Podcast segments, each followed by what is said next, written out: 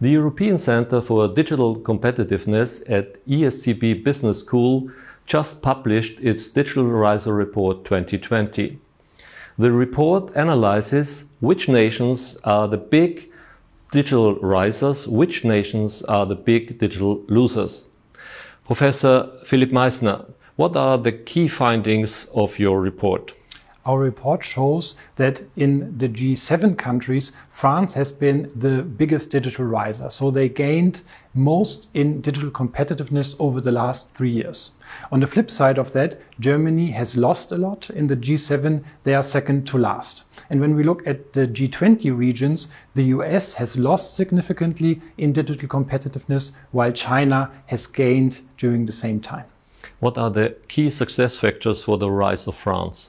France has done two things particularly well. First, they have created a very swift strategic plan around digital transformation, and they've also implemented these actions um, very swiftly. So, on the one hand, they have created an institution, La French Tech, that has been founded and designed to boost the French innovation ecosystem.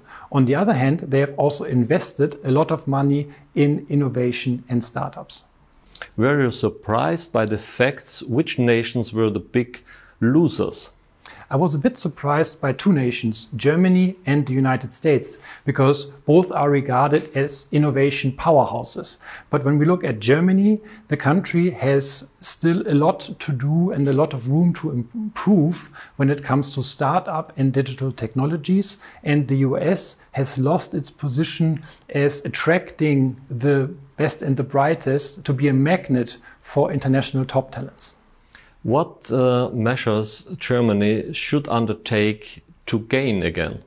I think Germany can do two things. First, they could copy nations like France or the Netherlands and also implement something like La French Tech in France or TechLeap NL to foster um, the German startup ecosystem and innovation ecosystem in general. And in addition to that, they could invest a lot more in that future technologies and also in startups and also foster the mindset in Germany towards innovation and startups. China also gained significantly. What are the reasons for China's rise? I think it's in China's DNA to be innovative. For them, um, it's part of the Chinese dream, and this has been a significant boost for uh, the startup ecosystem in the country.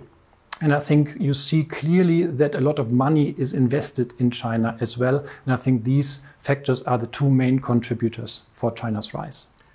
Is China's rise also partly, at least, due to neglecting Central European values?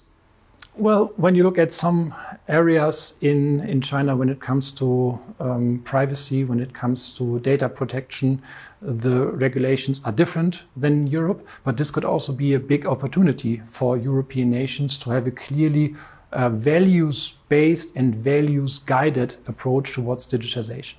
Summing it up, what are the key success factors for the digital rise of a nation?